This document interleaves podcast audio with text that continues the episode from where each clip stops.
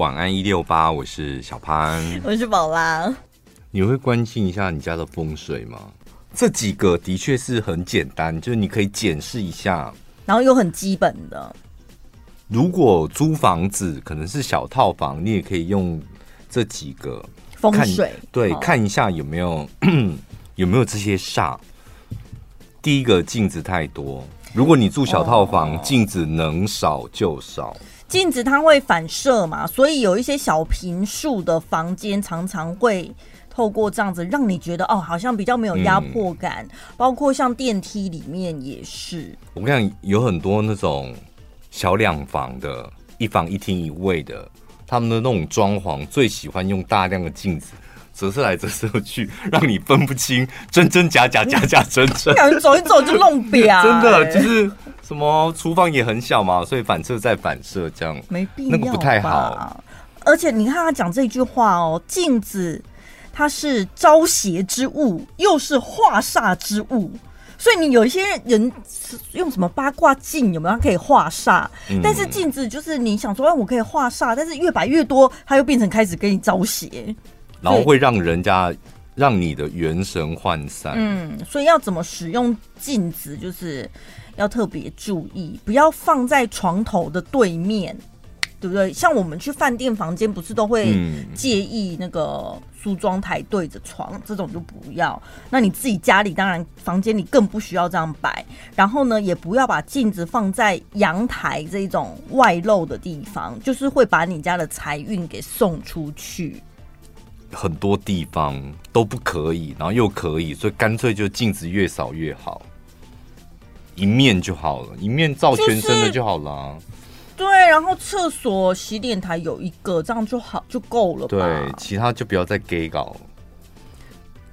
所以呃，像全身镜可能放在玄关嘛，你要出门前整理仪容，或者是房间衣橱旁边这样子。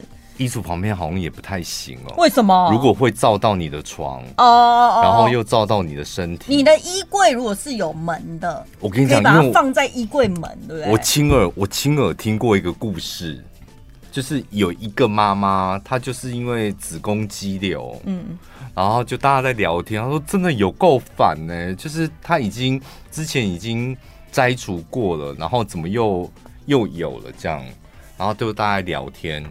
然后突然间，那个算命老师就说：“你的你睡觉的那一边，你跟你老公睡在同一个床上嘛？然后可能你睡的那一边的右手呃左手边是不是就是镜子？”嗯，他说是，就是镜子。然后呢？然后镜子旁边是不是厕所？他说是，就是厕所。嗯，然后就是因为这样，哦，镜子就对着他的肚子，然后还有厕所。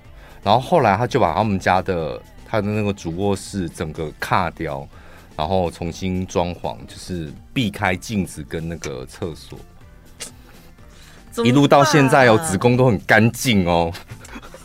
我有一个，我最近很想要把我的镜子放在一个地方，但是我又很不想要问，因为我觉得那个地方好像也是蛮微妙的，就是我那个镜子如果放上去之后，它就会正对窗户。这样是可以的吗？不是落地窗，就只是单纯的窗户而已。镜子对窗户有关系吗？不行，是不是？我说我我说为什么不行？可以啊，我不知道啊，我就想说那是一个就是一个通道，一个出口的感觉。所以如果没关系，哇，那我就可以安心的放了。我说房间就不要对到床啊什么的，对那一类的。好好好，那我就放心了。再来就是花瓶，因为你放在窗户，我觉得是对窗户是合理的，因为窗户通常不是门哦，嗯，窗户比较容易，譬如说什么刚刚讲的什么招邪之物，他们要进来，不就是从他们进不了大门嘛？对，门有门神，所以他们都从那些你知道小地方，对，就把它反射回去的。就他到窗户，他本来要到你家吓你，然后你用个镜子。照着他，他一看到自己的脸，哎呦，长得丑了，哦，自己吓到自己，把他逼出去，这样。合理吧？这样合理吧？我跟你讲，这个真的是亚洲的观念，因为你知道那个西洋鬼就不是这样。嗯、我之前看一部电影，他是为了要驱魔，然后呢，有一个魔恶魔附在一个人身上，然后那个驱魔人就赶快去他家，把他五花大绑绑在床上了之后，去伸出一面大镜子，弄到天花板正对那个人，用那个透过那个镜子把那个人身上的恶魔吸出来。哎，哦。所以你在猜，有可能你那一面镜子，然后鬼要从你家窗户进来的时候，就把吸进来啊！吸吸进来，它是吸进镜子里面。对，那我照镜子的时候，我会看到它，我会吓到啊！你又说要我帮你放出来吗？嗯，想要出来吗？那你可以完成我一个愿望。对，我的愿望是。立刻变瘦，对吼，如果你不完成，我用我立刻把你的这镜子，而且它就立刻变成魔镜了，哎，你好乐观哦。本来就是，因为它毕竟是鬼，它一定会有一些什么邪魔歪道可以帮你的，然后又被你吸在镜子里面，那我这样不就变成养小鬼了？当然啊，都有难得的机会。如果你可以控制他的话，控制得宜。嗯嗯嗯嗯。我在外面问一下老师，说老师，那他这怎么控制他？他现在镜子收集了很多的鬼。好，再来就是花瓶过多，有些人花瓶是为了美观嘛，但是它也是跟镜子一样，要摆放在哪里，它的颜色、形状。还有摆放的地方，这个不能太多。嗯，他说太多空瓶也不好。然后如果你太多，你里面插的又是假花，那也不好。然后你插真花呢，真花里面的水，如果你不常换，它就变成污污水啦，对，也不好。所以就是总结来说，就花瓶不要过多。我们就是找一个重点，客厅或是哪里，就是一个花瓶，然后偶尔买些鲜花进去放。这样子就够了吧？啊，你如果真的希望，你真的很爱植物的话，不是有些人会在阳台种一些植物？你应该是用种的方式。哦，他有讲哦，阳台你这样种太多会阳台阻塞哦，因为阳台是财，阳台就是你的正财，关系到你的事业啊。你喜欢树嘛？哦，你种了很多花花草草，然后导致你的阳台变成太茂密。茂密到阳光、空气可能进不太来，那变成阳台阻塞，你的财运受阻塞喽。我看过最夸张的阳台，就是我们家邻居的阳台。它是怎么讲啊？透天嘛，嗯，然后呢，一楼停车的地方，它有盖起来。就是可以遮雨，它等于说一楼车库门口那个车库可以遮雨，然后盖起来那里就变成它的二楼的露天阳台的这个概念，这样。然后所以那个露天阳台呢，他们应该是种了很多盆栽，这也蛮正常的。最夸张的是他在那个二楼露台，他给我种了一棵椰子树，是真的。真的会长椰子的椰子树，我很怀疑它到底怎么种起来的。然后椰子树，你们知道椰子树有多高吗？它的基，它的根已经在二楼喽。嗯，它又长了两层楼高，所以那个椰子树长到了三楼、四楼上面去。它的根又长了。不是它的，它它种的地方不是从一楼长，不是从一楼地方种，它是种在二楼嘛，所以再加两层楼上去，那个椰子树已经长到三楼上去了，哎，就这么高，哎，就所以路过的人好奇怪哦，路过的人就想说，哎，空中怎么飘着一棵椰子树？而且那个重心很容易不稳吧？因为你要种这么高，你要给它根有地方长啊，所以你看那个根它要多深？对，所以我就觉得很奇怪啊。那个根的下面不就是你们家的车库？它的根到底去哪了？我觉得那棵椰子树它过得很辛苦哎、欸，因为它没办法向下扎根，它只是薄薄的扶住扶住一楼的那个水泥墙，然后每天都说：“哦，我好害怕，我好害怕。”对，是吧？很神奇的种法，种椰子树也太奇怪了吧？好，所以呢，但是它那个是露台啦，那一般人的阳台应该是讲有女儿墙，然后比较窄一点的那一种，就是不要堆积太多的杂物，种也不要种太多。对，我一个朋友就也常去他家玩，他们家他的阳台真的还是你知道拼尽全力，拼尽全力，然后去他们家聚餐的时候，然后抽烟的就去他阳台。我只要一打开他那个门，就说哇，天哪，来要丛林，喜马拉雅或者什么那个那种热带雨林，那叫什么？亚马逊，亚马逊河类似，就在我的在我的眉右边的眉头会垂下来一个叶子，这样，然后我永远只会从眼睛会从那叶子跟叶子的缝隙当中看到对面的大楼。他就种的很认真，然后地上一定要有一些石头，然后类似像青苔的东西什么的，就是觉得打造一个空中花园，你知道吗？对，它完完全全就是一个空中花园。我想到有一次我陪我房呃陪我朋友去看房子，然后那个房仲也是讲的多好，你看每间房都有一个阳台，所以呢它采光通风都非常好。然后我朋友问非常的细，他说阳台多大？嗯，多宽？尺寸画出来我看。你这不是阳台，你这是窗台，好不好？那么窄，放一个盆栽，人根本不能走啊！放一个盆栽就满了，那个叫窗台，嗯、你知道那种吗？我知道，就他也是给你用一个落地窗，但是问题是你人真的不能在那里干嘛？有一些高楼层，他们的阳台真的是这样。我后来才发现，不是每个阳台都正规的那种，嗯、可能两百五乘以多少，一百五，它真的就这么薄哎、欸？对，我想说。那个阳台到底到底是不是 作用到底是什么？对，你你而且你放盆栽，你还得要挑中小型的盆栽，对对对对对，就这样子而已啊。对，所以那个应该叫窗台、阳台还是阳台啦？哦，是，但是他会有个话术哦。嗯，他说，所以你实际的你室内的平数就比较大，因为我们 total 的平数是一样，阳台是要算你平数的，哎，是吧？你又不会睡阳台。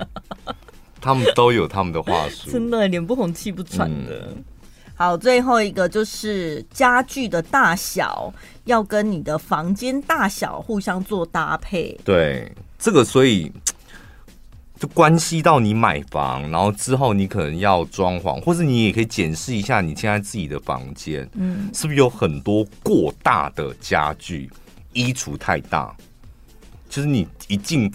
房间基本上你没有任何的活动空间，你的衣橱真的太大。这有可能就是因为我房间很小，所以我要尽量多做一些大收纳的空间呐、啊。所以你就打开你的衣橱，你里面塞满了吗？塞满了，对不对？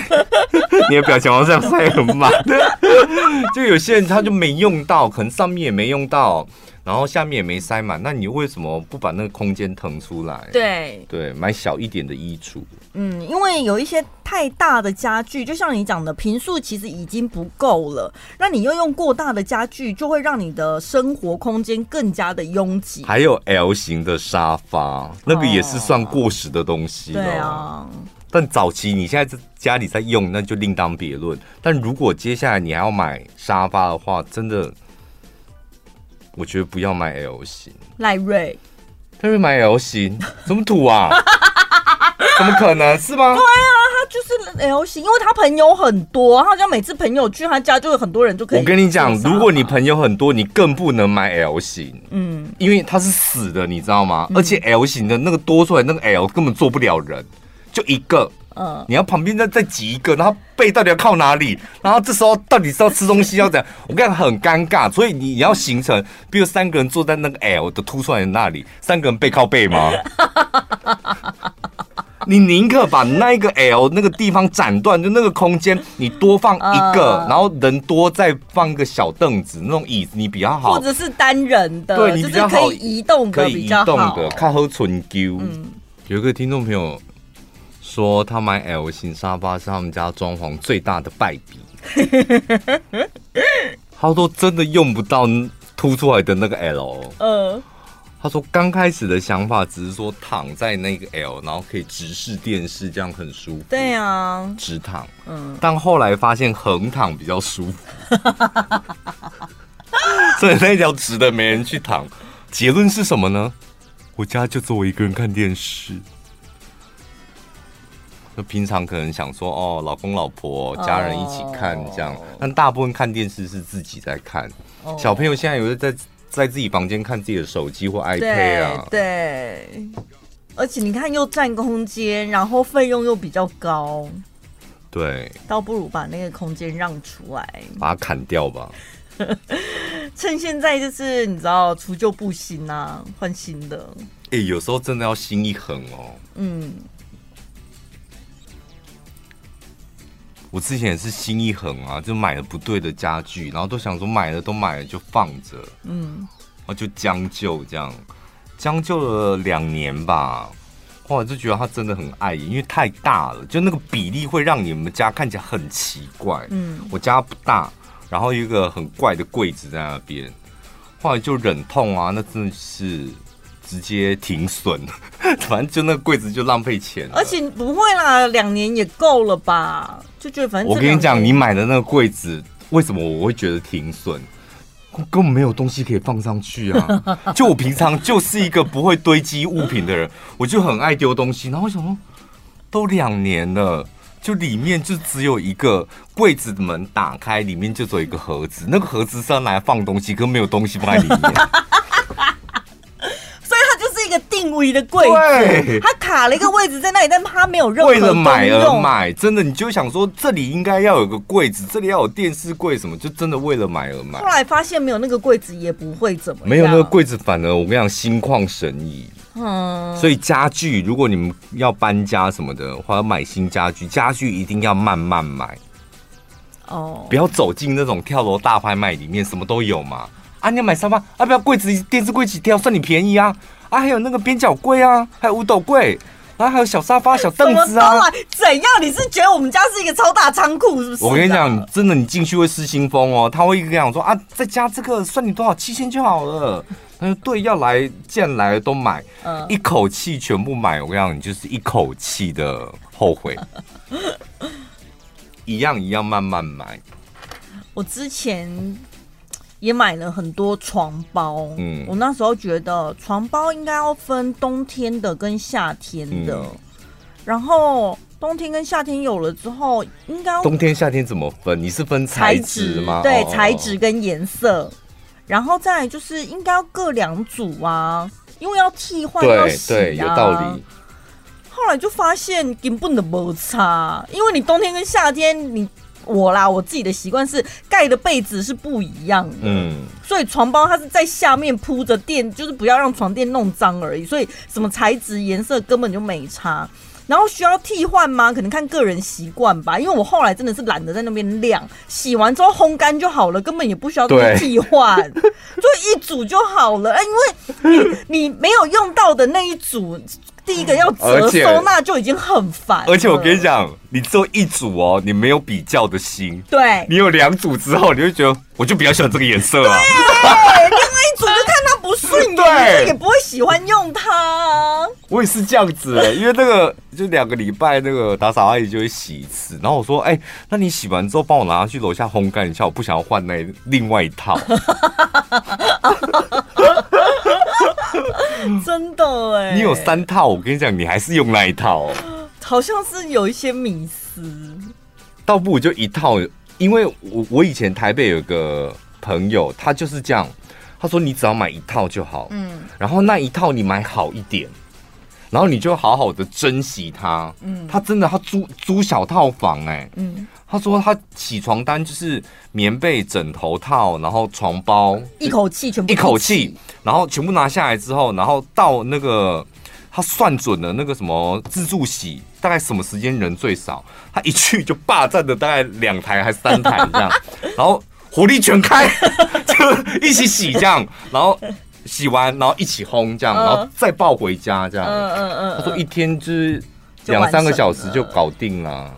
对啊，那而且反正你如果久了发现你好像真的没这么爱了，那你就是把它汰换掉，或者它脏了、旧了、破了，下一下一套就换掉就好了。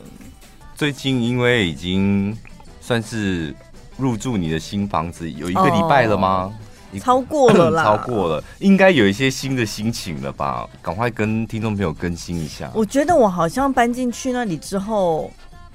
发生的都是好事，就觉得好开心哦。虽然房子小了一点，房租贵了一点，嗯、但是就是一目前为止都是好事，我就觉得很值得吧。那，那就是一个代财屋了。对啊，对啊。然后整个人就是状态也就都蛮好的，都蛮好。那下礼拜的 Podcast 题目再给你组什么？为什么？真的是，就感觉。体力啊，精神、灵感情绪什么都是好的。其实我刚开始住进去，大概前一个礼拜是。身体是不太好的，嗯、因为我本来就会认床，然后我住进去，我真的连续五天我都在偏头痛。嗯，我吃了什么样吃止痛药啊、B 群啊、喝咖啡什么，嗯、就是没有办法。他头、就是、前五天就是一直在痛。我想说，我可点我跪吧。前五天我会怕哎、欸，太久了，而且连续太久，对他痛不间断。因为我以我偶尔会偏头痛没有错，但顶多一天两天他就会好。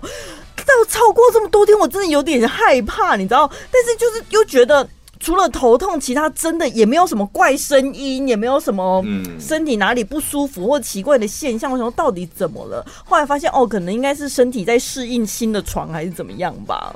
现在就都好了。不，刚开始头痛会吓到，哎，真的很可怕。因为我跟你讲，进一个房子比较敏感的人，他们真的会头痛。哦，oh. 因为我我之前租呃租房子的时候，我也觉得我租那里很好。然后我我妈就是来一来看，然后就看了一下之后，她说她要走了，我头就疼哎，嗯，然后回去她就说，我觉得那房子不好，她进去头就很痛，这样，所以我对于头痛就是印象很深刻。对，但是因为我本来就是真的很会认床。那接下来呢？你说好事，我们要看一下好事有没有。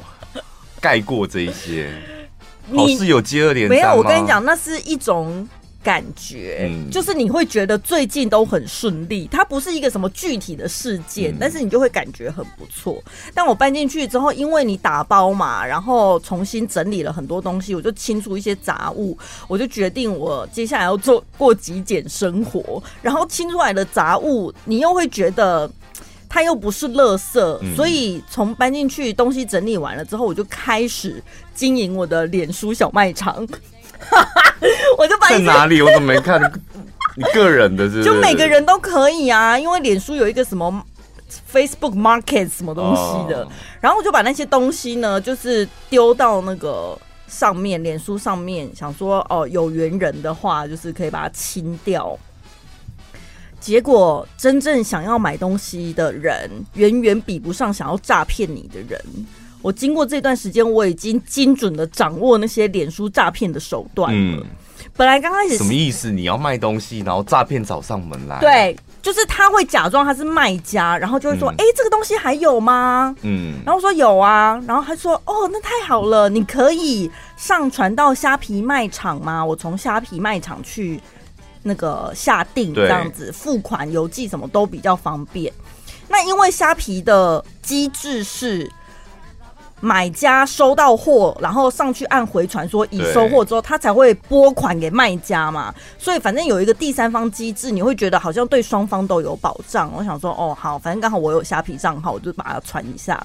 然后我把卖虾皮卖场的网址传给对方之后，他就传了一张截图。然后又传了另外一个链接给我，他说：“哎，那个虾皮说你没有经过什么卖家的验证，所以要请你去这个网址里面做一个验证哦。”那时候就想说：“嗯，丢哦，事情有蹊跷哦，而且他的那个截图啊，就是很明显的是合成的。”我看一下，我觉得那个人好像被检举了，因为那个东西都看不到了。对。就是那个图，你就是会觉得直觉怪怪的丢啊，嗯、然后我就没有理他。然后他会用一招，就是说我已经付款了，可是你没有收到订单通知，对不对？就是因为你没有通过那个验证啊。嗯、那好心的人就会被他骗，就想说点的那个网址可能就是你东西就被对各自会窃取或什么的，哦、我就觉得天啊，很危险。这第一招，第二招是，Hello，这个东西。我家人很想要，你可不可以加他的 line，嗯、然后你跟他联系，然后就丢了一个网址，就是 又是网址，任何网址你们都不要被骗呐、啊，真的。然后呢，再来就是第三种，就是他会贴一个公版的讯息，嗯，就是 Facebook 通知说，哎，你的商品违反了我们的规范哦，嗯、所以请你。点这个网址进来回报，要不然我们要永久将你的账户停权。又是网址。然后这个最大的漏洞是什么？你知道吗？他把他的头贴换成了一个脸书的官方，嗯，假官方。对，但是他的用户名称还是一个姓名，譬如说陈秀霞什么的，对。对 秀霞，对不起哦，秀霞，就很容易被识破，怎么会这么两光？我觉得脸书真的可以去死一死的。为什么诈骗真的好多，好烦哦！每天都是超过五折讯息，有够烦的。然后一直来，每一个都问有没有东西，然后可不可以去虾皮，可不可以去虾皮？我后来就越想越不对劲，我就直接跟对方讲说：如果你要在虾皮付款，你就直接在虾皮买东西，你干嘛来看脸书的东西呀、啊？嗯、莫名其妙，跟他吵起来是不是？没有，他就退出了。就不理我了。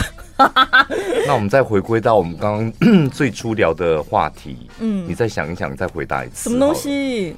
你真的就是觉得搬进这个房子是好的吗？是好的啊，因为我没有被骗呐、啊，我识破他们这些诈骗手法，没有，而且我后来有就是真的把顺利把东西清掉，都卖掉了。对，我后来发现，你不能只是上，如果你要在脸书卖东西的话，你不能只是上架到什么 Facebook Market。我跟你讲，你一定要加入社团，有很多什么二手买卖啊、oh, 分享爱啊，或者是你那一区，比如说什么。甜心，你够够够了，你知道吗？就是找得到人的，而且那种你就不用运费，大家都是你那一区约面交，面交这样，对，就很有保障。第一个，你找公共场合，然后再来就是现金交易嘛，一手交钱一手交货，这样子不是很棒？而且搞不好可以有多一次寻求真爱的机会啊，对不对？我跟你讲，而且很好玩的是，你们会先透过脸书讯息联络吗？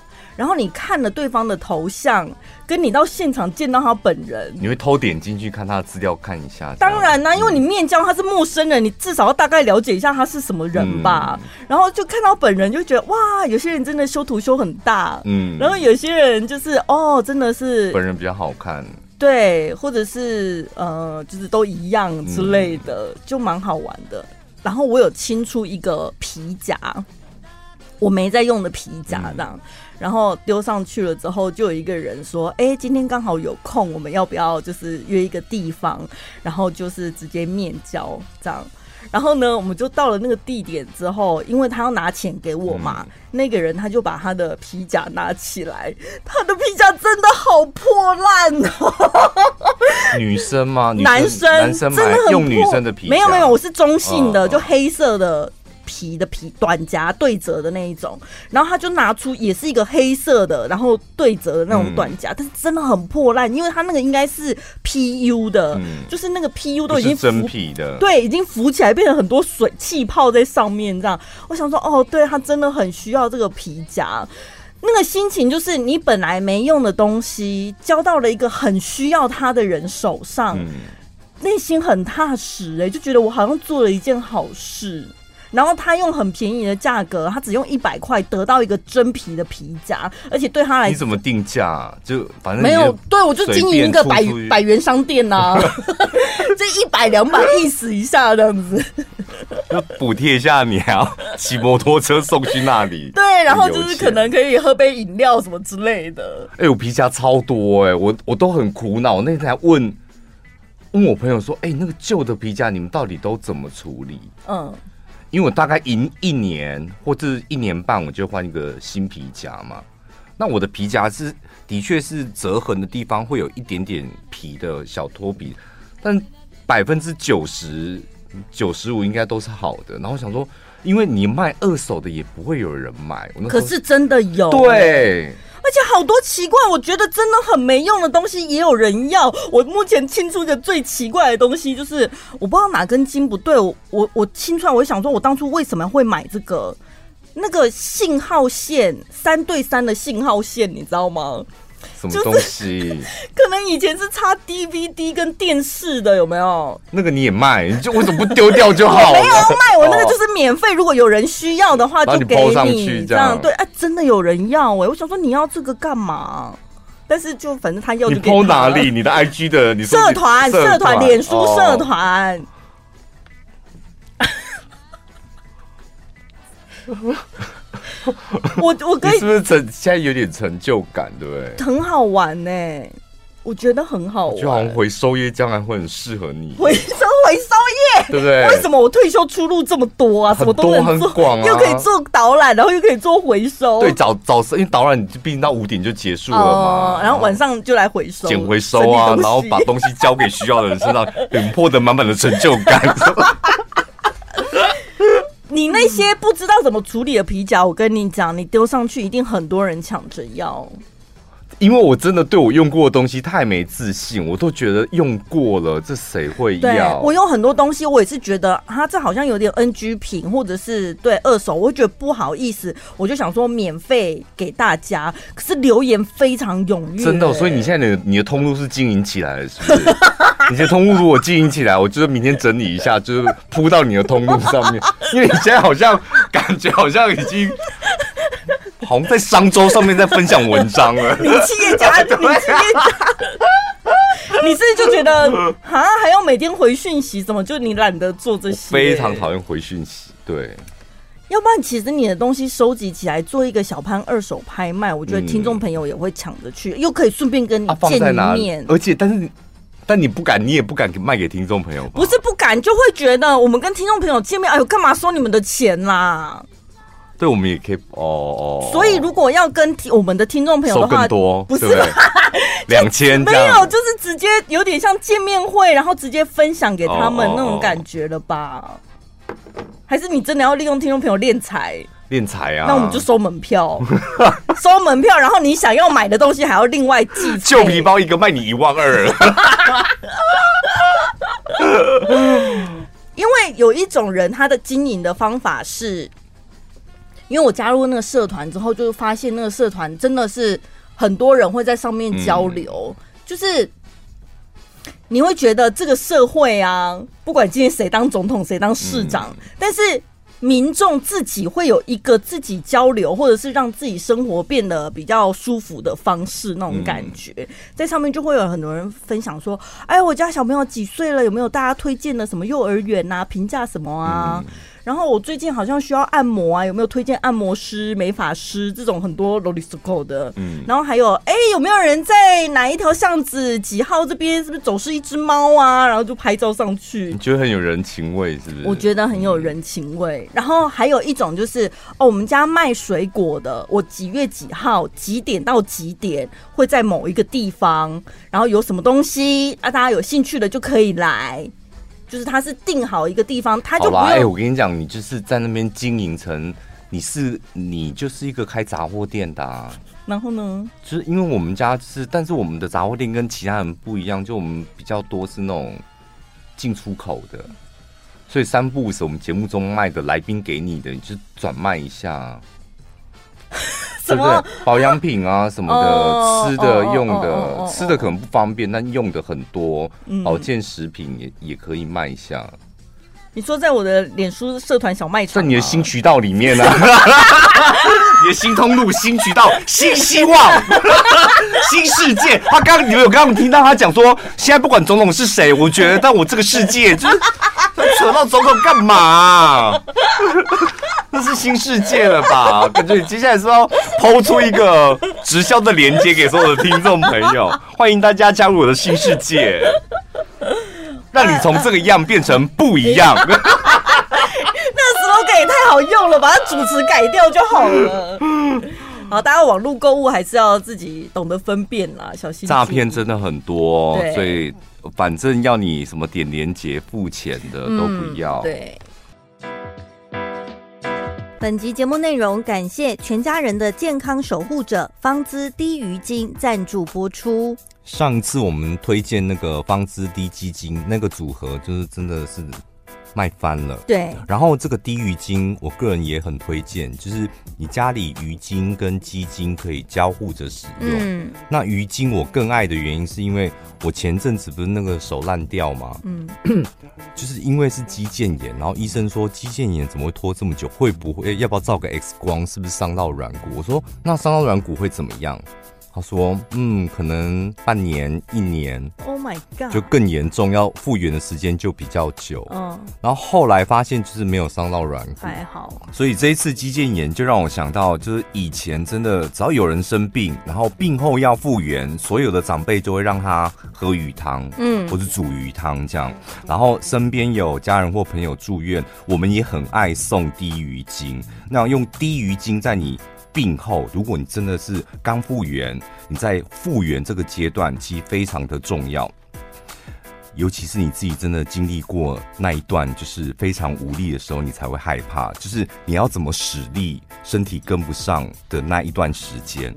然后病后呢，天天喝真的非常有感。那低鱼精对我们的体力恢复非常的快。呃，方知的低鱼精是选那种半海水养殖的虱目鱼，虱目鱼就是没有腥味，而且人家说叫它是牛奶鱼嘛。然后一样就是无添加、低钠、零胆固醇、零脂肪，营养价值非常的高。而且这次它的那个低鱼精里面，我最喜欢方子他们家就是它加了那个深海鱼的软骨素，嗯，所以我跟你讲，我就追求软骨。然后，因为它里面每一包里面，你看胶原蛋白三千三百四十毫克，嗯，很高嘛，钙质七点八一毫克，蛋白质还有牛磺酸产那个含量都很高，所以你就早上，我觉得早上起床，然后把它放进杯子里，倒一点热水。然后等个两分钟吧，隔水温热这样就可以了。对，我觉得甚至不用两分钟，要用六十秒，因为它那个袋子铝箔袋子的导热速度很快，快，嗯，然后你就撕开，直接一杯空腹，然后喝完出门这样。对，所以像长辈啊、银发族，或者是你可能这一阵子体力比较不好的，甚至可能有生病的，想要呃增强体力的都可以。嗯，因为低于精我也喝过很多家的，我跟你讲。会有扯逼哦，就你得要认真挑。如果如果你喝到低鱼精是有一点点鱼腥味，我跟你讲，铁定喝不下去。对，然后重点是低鱼精的价格又很高，嗯、那方知的低鱼精。保证其实就像喝鱼汤一样。对，有些人其实是不敢吃鱼的，那我觉得你也可以试试看方知的低鱼精。然后他们家就是跟波蜜团队、波蜜大厂，所以做出来的常温保存。你你从我们那个连接点进去，你可以看到他们家标示的非常清楚。滴鱼精那个制造日期，二零二三年三月二十九，然后到二零二五年三月二十八，写的清清楚楚，这样，所以就常温保存，要喝的时候加热一下，这样就可以。对，那现在因为母亲节快到了，所以可以在五月十一号之前到小潘宝拉的资讯栏有一个专属网址，点进去呢，直接享有团购价七四折起，比他们官网的活动还要更划算，所以可以趁。这个现在这个时候抢便宜，差超多，听众朋友，嗯，我都是买，我没有买礼盒包装，是买那个四十包的鱼精，嗯，平常买就七千六。你说环保包装啊？呃，就是一个纸箱，然后里面就是丢你四十包的那个鱼精，嗯，那个平常买就是七千六，你再打七四折，现在变五千六，差超多哎，真的。两千吧，差到两千，嗯，很划算哦，嗯，所以可以赶快把握机会，五月十一号之前到小潘宝拉资讯栏的专属网址。说到吃饭，检视一下你或是你的朋友吃饭的习惯，大概是什么类型的人？嗯、对，我也是很喜欢从吃饭的样子啊、习惯观察这个人。第一个，喜欢先呃先吃喜欢的食物，像便当里面有好几格嘛，有些人会把主菜留最后，但有些人就是一定要先把主菜吃掉。他说：“如果你每次吃饭都是从喜欢的食物开始吃，代表你是一个很会利用时间的人。从喜欢的食物开始吃，是因为你怕以后会后悔。在生活当中，你会花费大多的时间跟精力安排每一件事情，而且不喜欢拖拖拉拉。嗯，第二个是把喜欢的食物留到最后才吃。”就表示你是一个做事情努力不懈、有了目标一定要实现的人。那对你而言，把喜欢的食物留在最后吃，是一种把不喜欢吃的东西吃完的一个奖励。就是有点想蛮多人这样子的，先苦后甘呐，喜欢先苦后甘。但你有缺点哦，嗯，你的缺点是，如果你在追求目标的过程当中突然迷路，找不到方向，你可能就会不知道该怎么做，这样会这样的阻碍可能会干扰你继续往前的动力。哦，我不知道我到底是先吃喜欢的，还是先吃不喜欢的。为什么自己会不知道？有时候这样，有时候那样吗？对啊，便当来有时候也是主菜先吃，有时候先吃饭，有时候就先吃菜，吃完菜再吃那些，不一定哎、欸。你不要想便当，咸酥鸡 一袋全部搓到什么就吃什么啊。哦，你不会挑哦？我是走那种倒出来搓到什么就吃，因为里面都是我喜我的我挑的啦。那你看有没有后面比较符合的？第三个是把食物吃的干干净净，没有。就算有你不喜欢吃的，你也会吃完。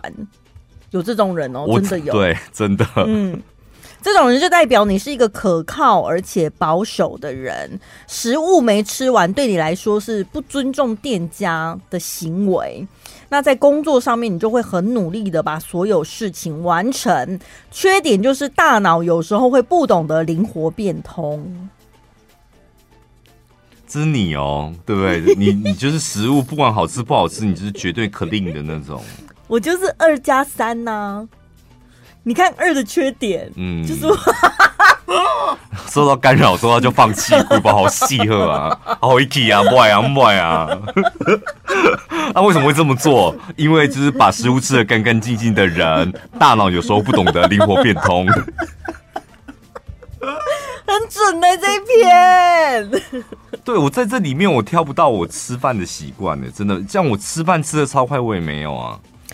吃饭速度吃超级快的，表示是一个有行动力的人。就算不是在用餐，你也会迅速采取行动。嗯，行动力当然是一种优势，但有时候变得比较自私，只会照顾自己的感受。所以应该要试着听听别人的想法，不要让别人对你失去信任。所以吃快的人就属于比较自私的。对，有我们家里有个长辈是这样。每次他一吃饭，所有的人都是吃慢一点。你可以吃慢一点嘛？你可以吃慢一点。而且我好佩服他们，为什么都不会噎到、欸？哎，会啊，会也会噎，也会噎到、烫到什么的。就是因为常常看到这个，才提醒他吃慢一点、啊。没有，我认识吃很快的人都不会，他们都很顺畅。真的，里面没有你哎、欸，没有我，这我吃东西真的没有任何的习惯。所以你是自己。另外拉出来独立 独树一格吧，所以你没有办法从吃饭的时候看清我这个人。对，礼拜昨天就是一个朋友临时说，哎、欸，要不要吃饭？这样，嗯、然后我说你在台中，我说我在台北啊。嗯、哦，他说，然后我就说你在台北，我说哦好啊，那你订好，我待会就上去。嗯，然后到餐厅吃完饭之后，他说，那你待会要去哪？我说我要回台中啦。对啊，你不就找我上来吃饭吗？不然还要干嘛？我就单纯就是想要吃饭，我重视你这个朋友，所以我愿意是立刻来跟你吃顿饭。这很感人呢。对啊，不要把那个什么出去吃饭弄得太复杂。吃完饭又要去哪里？然后待会儿不然安排个小旅行什么的。不是，因为重点是你千里迢迢跑到台北去。嗯。又不是说真的在台中，其实没有千里迢迢，更千里迢迢是是什么？你知道，我吃完饭不就要回台中了吗？对。然后我就在台北 台北火车站外面，就坐在那个可能天气太热，然后就用手机按按按，我就是贪图那个信用卡优惠嘛。嗯。啊，按完之后想说，哎、欸，奇怪，是我信用卡优惠用完了吗？不然车票怎么会一千多块？哦。对，就商务舱。然后我就想说。明明记得就是还有一张免费的票可以用，然后我就订好了，然后就上车，然后就看抵达时间五点二十，然后我就设了一个闹钟，这样想说睡一下。重点是大概三点五十还是四点十分，我醒来，然后就想说，怎么感觉我已经睡很饱了？然后睁开眼睛，彰化站到了，彰化站到了，那我想说，到底什么意思？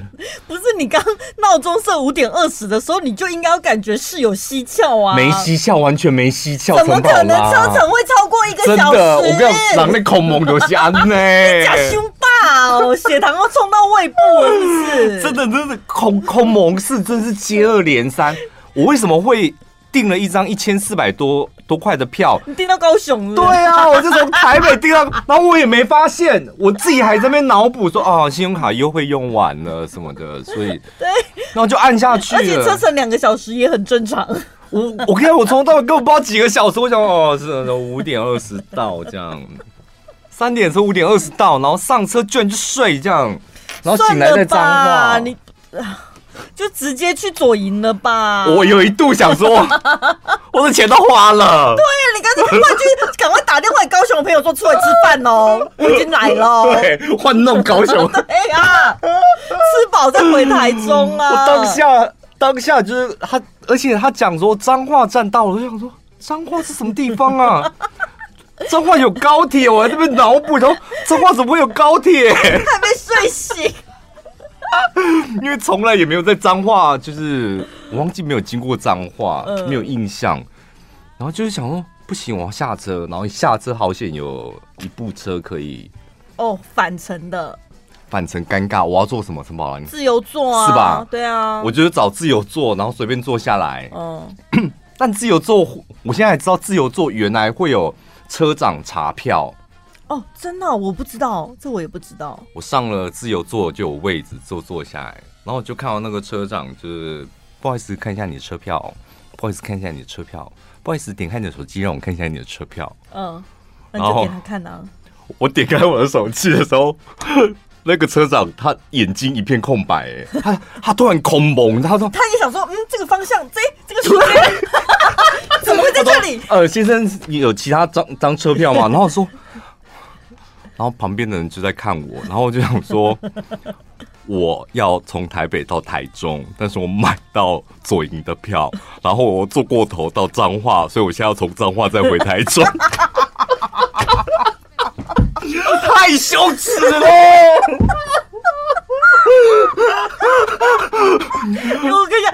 旁边的乘客注意力现在都放在你身上了。对呀、啊，我们全车整个车厢就来听听这位先生他如何解释。因为他看到他也愣住，他想说这这是什么车票？明明就是台北到左营，那他现在怎么会从彰化要去台中，要往北呢？这个人到底在干嘛？